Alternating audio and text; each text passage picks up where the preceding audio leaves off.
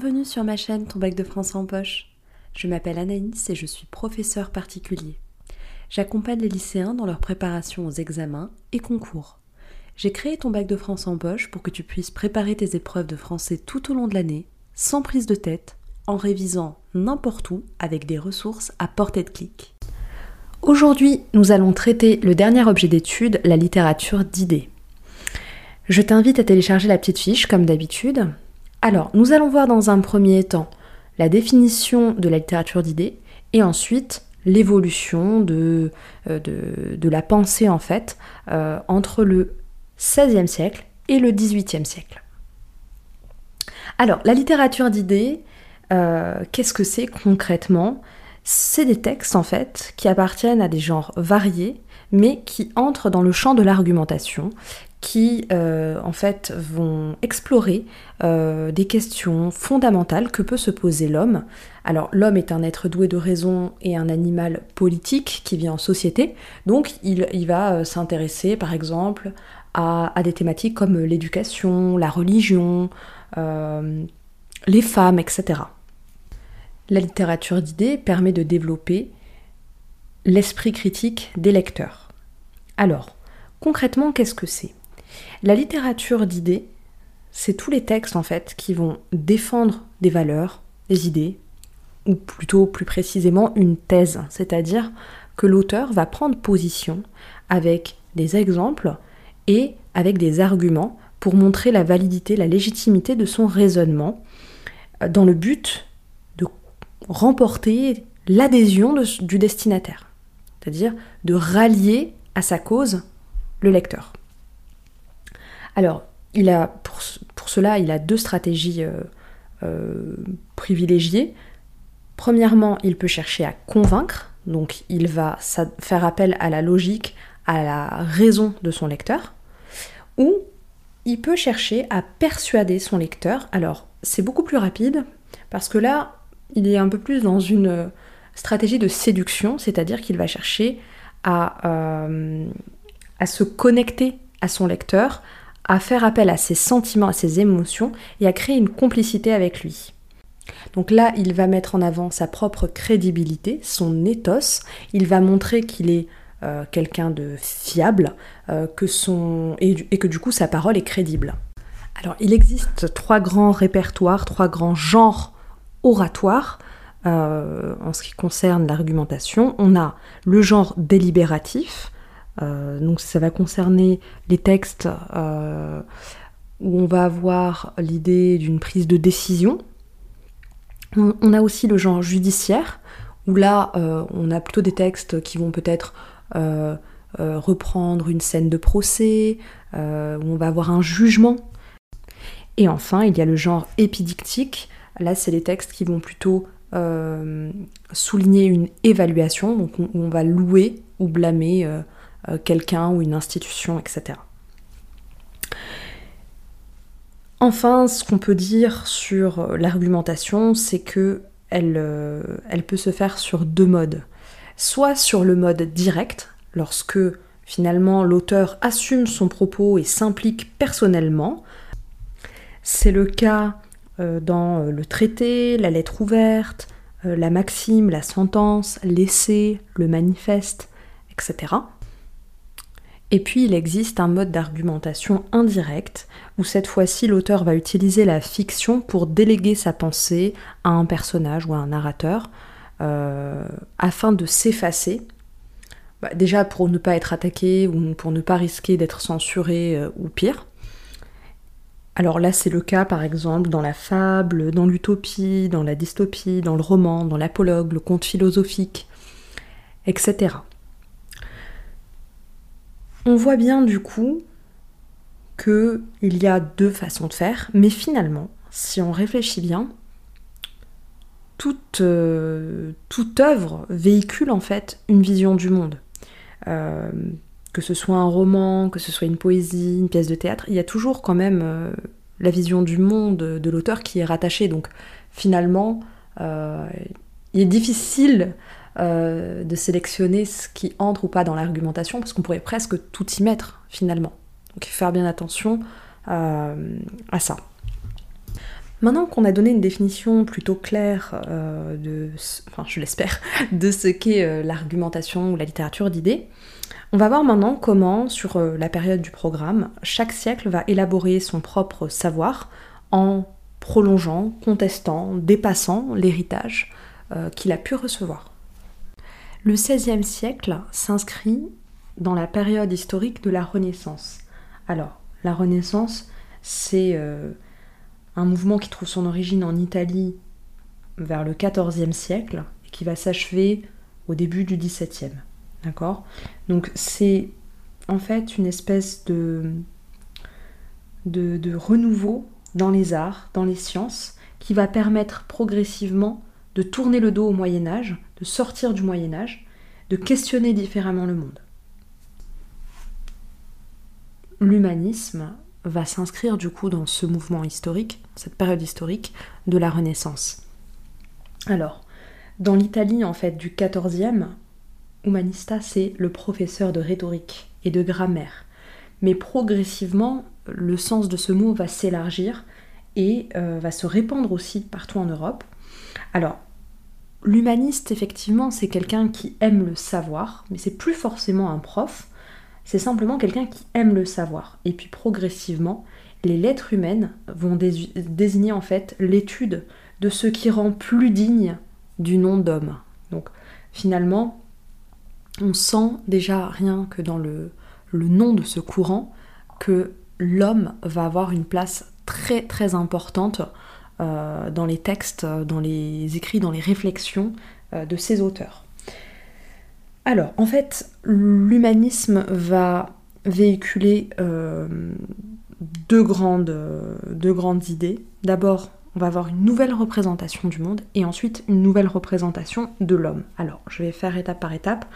Dans la nouvelle représentation du monde, ce qu'il faut bien comprendre, c'est que euh, l'humanisme euh, l'humanisme arrive à un moment où il y a eu d'énormes découvertes. Hein. On a quand même découvert euh, ce qu'on a appelé le Nouveau Monde. Donc il y a une espèce d'élargissement, euh, non seulement euh, géographique, un élargissement spatial de fait, mais aussi un élargissement des mentalités. Donc il y a le Nouveau Monde qui va entraîner des questions sur la colonisation, sur l'esclavage, qui va permettre euh, d'installer une forme de relativisme, une forme de remise en cause, euh, d'interrogation sur l'autre, sur sa différence, euh, sur ce qui fait aussi l'humanité, sur l'universalité, etc. On va aussi avoir à cette même enfin cette même période, il y, a, eu aussi en fait, plutôt il y a eu aussi euh, en arrière-plan euh, la chute de l'Empire romain d'Orient, attention parce qu'il y a deux empires romains, Occident et Orient. Euh, donc la chute de l'Empire romain d'Orient qui vraiment sonne la fin du Moyen Âge, hein, surtout, ce qui est intéressant, c'est que quand euh, l'Empire romain euh, d'Orient s'effondre, du coup les musulmans qui reprennent Constantinople, etc., je ne vais pas rentrer dans le détail, mais grosso modo, les savants byzantins vont fuir du coup et euh, vont emporter avec eux déjà ce qu'ils ont pu lire, ce qu'ils ont pu apprendre, etc., mais aussi certains ouvrages de l'Antiquité et vont les ramener du coup vers la France, l'Italie, l'Espagne, etc. Et du coup, ce qui va faire qu'on va redécouvrir certains textes de l'Antiquité et ce qui va expliquer aussi cette espèce de d'intérêt, de, passion pour l'Antiquité. Et ça, évidemment, ça va euh, modifier la perception qu'on a du monde, euh, puisque on va redécouvrir les philosophies de l'Antiquité, etc. On va les réactualiser.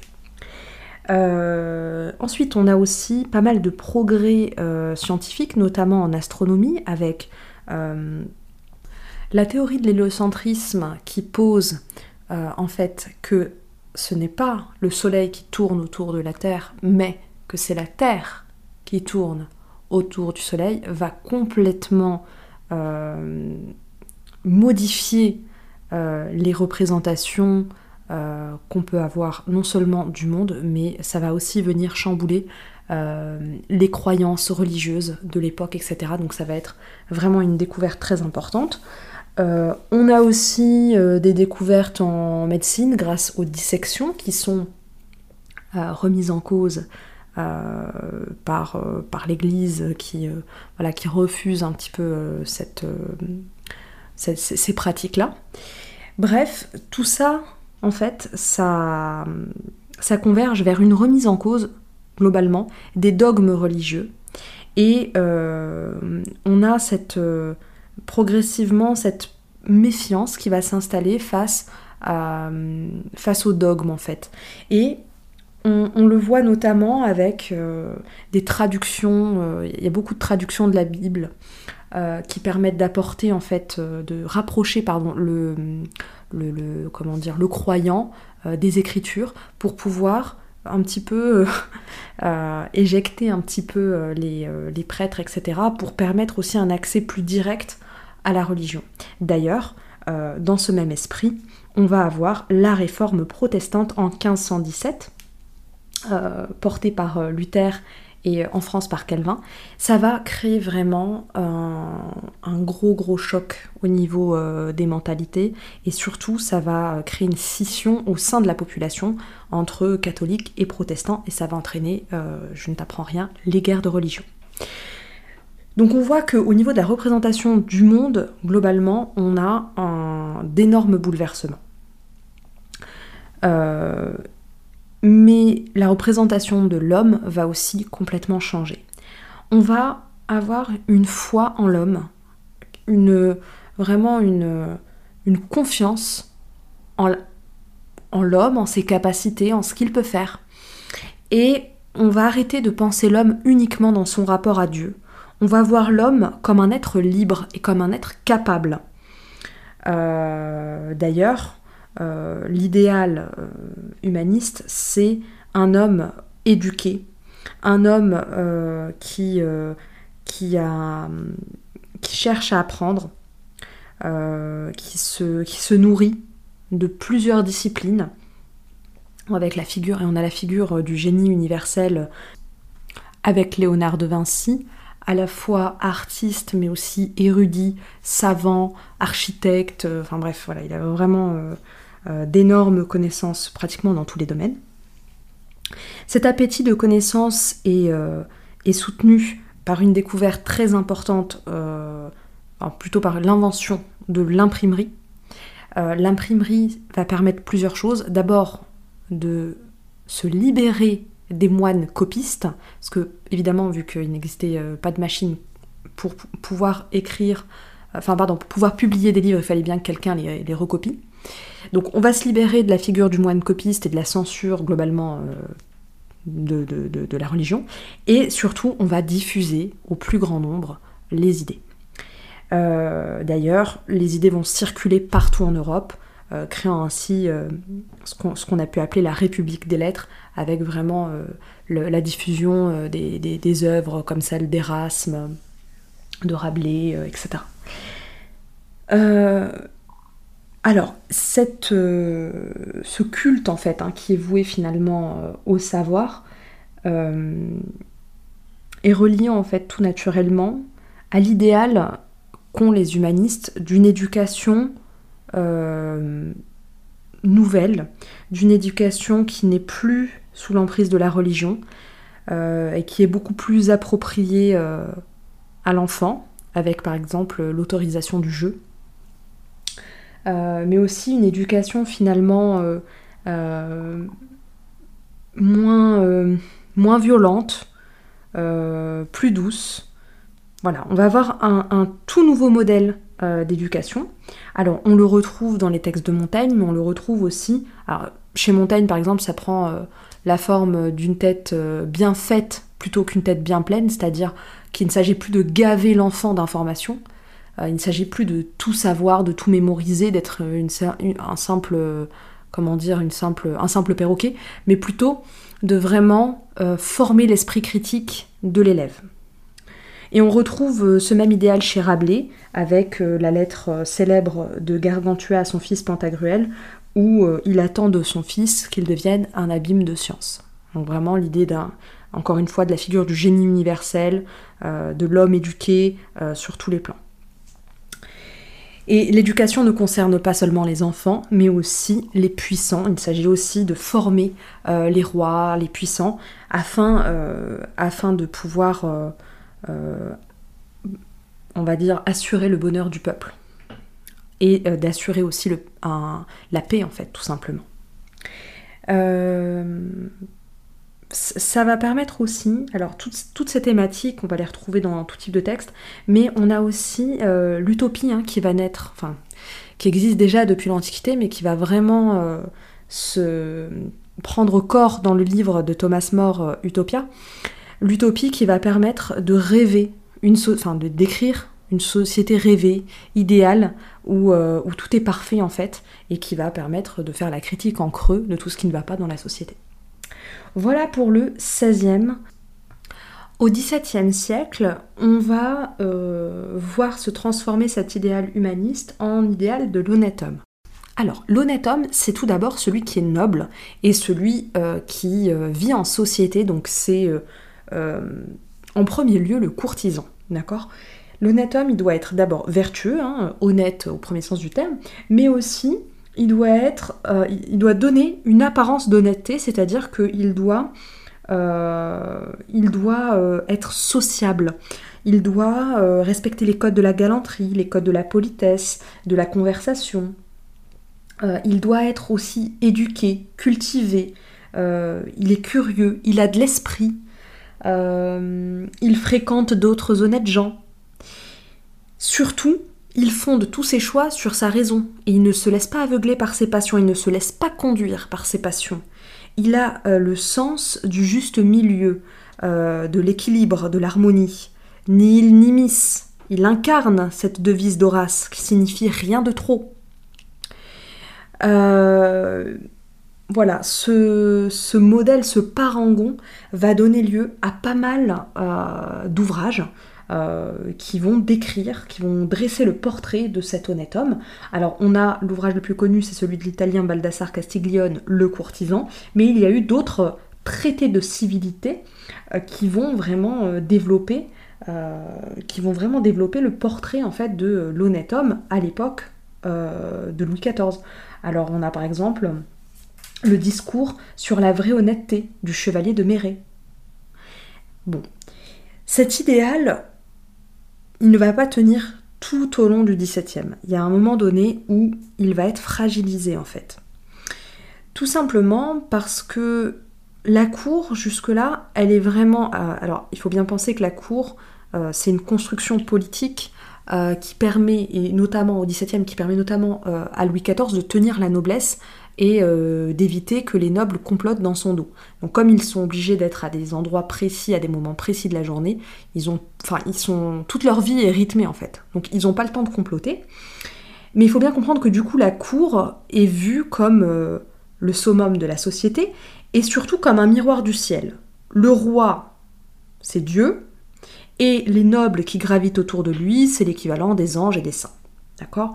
Donc, euh, jusque-là, voilà, le courtisan, il est, euh, vraiment euh, mis sur un piédestal. Et progressivement, certains auteurs vont gratter un peu la surface, le vernis de, ce, personnage, hein, parce que ça, ça n'existe pas vraiment, un honnête homme, c'est un idéal. Donc ils vont gratter un peu le vernis et on va avoir une confrontation en fait de l'honnêteté en tant que valeur euh, intrinsèque, c'est-à-dire en tant que être quelqu'un d'honnête, et l'apparence d'honnêteté. Et cette confrontation de l'être et du paraître, c'est vraiment une des thématiques très importantes euh, du XVIIe, qui va être notamment explorée par les moralistes. Alors, les moralistes, ce sont des auteurs, attention, qui ne cherchent pas à faire la morale, c'est pas ça du tout. On parlerait plutôt de moralisateurs, non, les moralistes, eux, ils observent la société, simplement. Ils observent et ils dénoncent ce qui ne va pas dans la société, ils critiquent, mais euh, sans plus. Ils ne cherchent pas à nous imposer une morale. Alors, comment ils font? Ils font euh, des portraits, euh, des, caractères, pardon, des maximes, des fables, des contes, bref. Ils utilisent plusieurs, plusieurs genres et plusieurs registres afin de dénoncer les travers de la société. Et l'un de ces travers, c'est justement euh, le fait que le courtisan, finalement, euh, n'est qu'une coquille vide. C'est-à-dire que il mise tout sur l'apparence, mais au fond, il n'est pas si honnête que ça. Alors, notamment parce que euh, il est dirigé par une passion qui est l'amour-propre. et l'amour-propre, ça va vraiment devenir le, l'ennemi des moralistes, notamment de Pascal ou encore euh, de La Rochefoucauld, qui vont montrer en fait que finalement euh, l'honnête homme, euh, il est très égoïste en fait, il pense beaucoup, beaucoup, beaucoup, il est nombriliste, il pense beaucoup à lui-même. Du coup, voilà, ça remet vraiment en cause la notion d'honnête homme et on bascule plutôt vers une notion d'hypocrisie en fait, un peu plus. Hein. Euh, ensuite, sur cette période, on va avoir euh, la querelle des anciens et des modernes. Alors, du côté des anciens, en fait, on a tous les auteurs qui, euh, qui pensent que l'Antiquité est un âge d'or qu'on ne pourra jamais dépasser et qu'on peut simplement essayer d'égaler. Mais on ne pourra jamais faire mieux. Euh, du coup, ils vont prôner l'imitation des œuvres de l'Antiquité. Les modernes, quant à eux, euh, pensent que la littérature euh, est susceptible de progresser. Alors par exemple, Charles Perrault, lui, va défendre le point de vue moderne dans son poème Le siècle de Louis le Grand, qu'il va présenter à l'Académie, à l'Académie française, et où il va vraiment euh, montrer que euh, euh, les modernes peuvent inventer de nouvelles choses très puissantes. Voilà un petit peu pour le XVIIe siècle.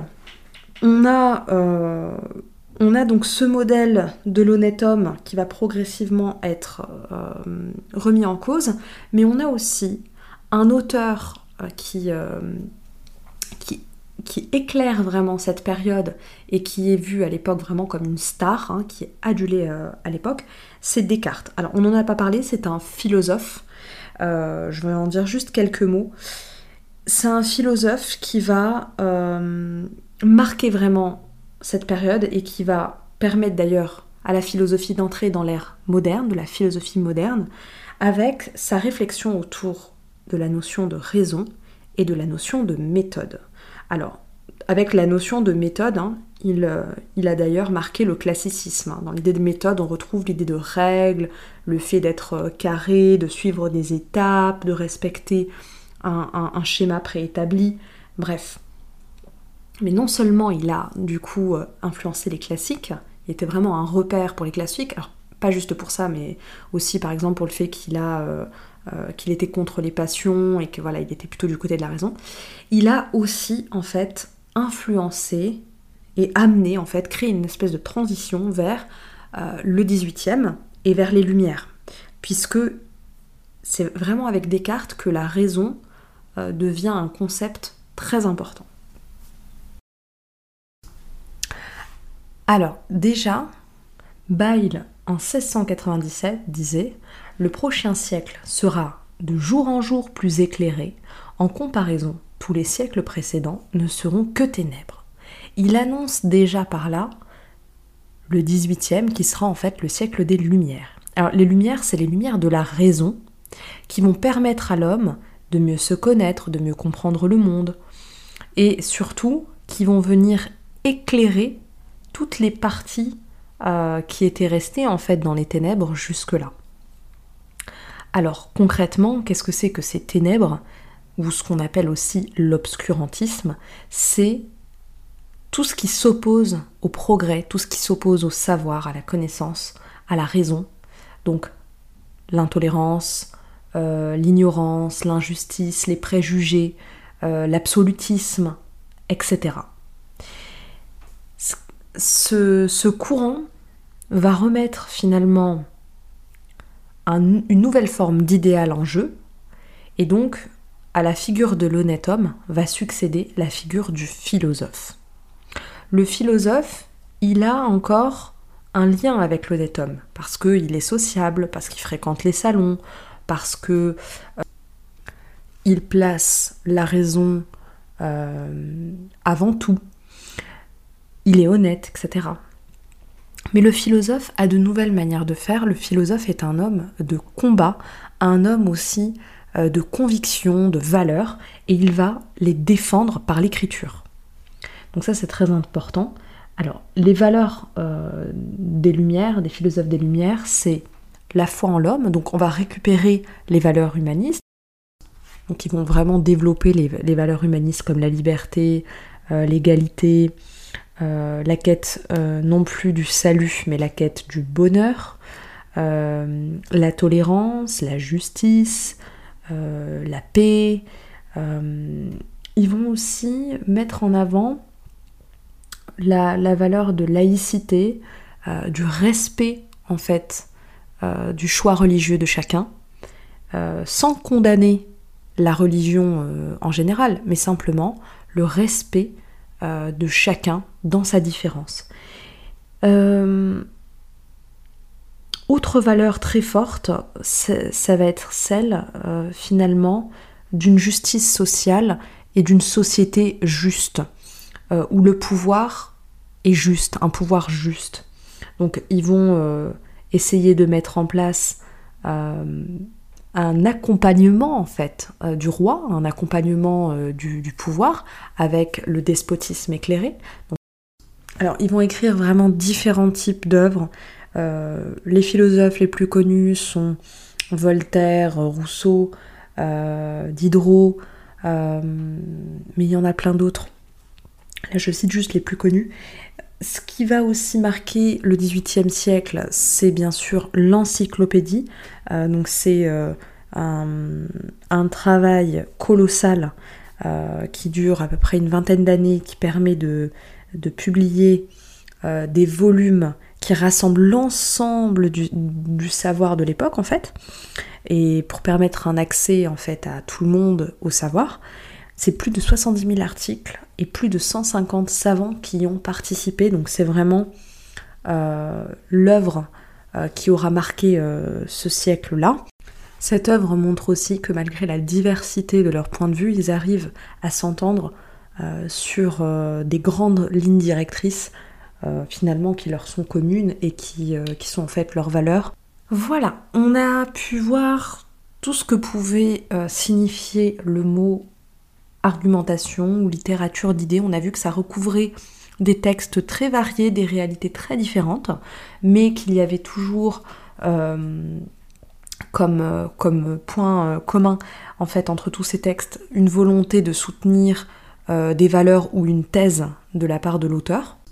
On a pu voir aussi finalement l'évolution sur la période et le fait que finalement les valeurs du XVIe siècle, les valeurs qui ont pu émerger avec l'humanisme, euh, on a vu qu'elles se sont étoffées entre, euh, entre ces siècles et que finalement l'époque des Lumières a, a permis d'entériner toutes ces notions qui étaient, qui, étaient déjà apparues au XVIe, comme la tolérance, la liberté, etc. On est allé plus loin et finalement on, a, on, a, consolidé finalement l'héritage humaniste euh, même s'il y a eu quelques, quelques réglages. Je te donne rendez-vous dans le prochain épisode pour euh, traiter de l'épreuve orale. Si cet épisode t'a plu, pense à t'abonner à ma chaîne pour ne rien rater et à mettre 5 étoiles pour récompenser mon travail. N'hésite pas à me suivre également sur Instagram, Facebook, Pinterest et même TikTok maintenant pour un max de contenu gratuit. Je te laisse avec une petite citation euh, de La Fontaine pour te permettre euh, de continuer à réfléchir à cette notion d'argumentation directe et indirecte. Alors, dans Le lion et le chasseur, il nous dit Une morale nue apporte de l'ennui. Le conte fait passer le précepte avec lui. Voilà, c'est tout pour aujourd'hui. Je te souhaite beaucoup de courage pour ce jeudi. Euh, je suis sûre que tu vas assurer et puis j'ai hâte d'avoir tes retours, soit en message sur Instagram, soit en commentaire, n'hésite vraiment pas, euh, ça me fera super plaisir. Merci pour ton écoute, je te dis à bientôt sur ma chaîne.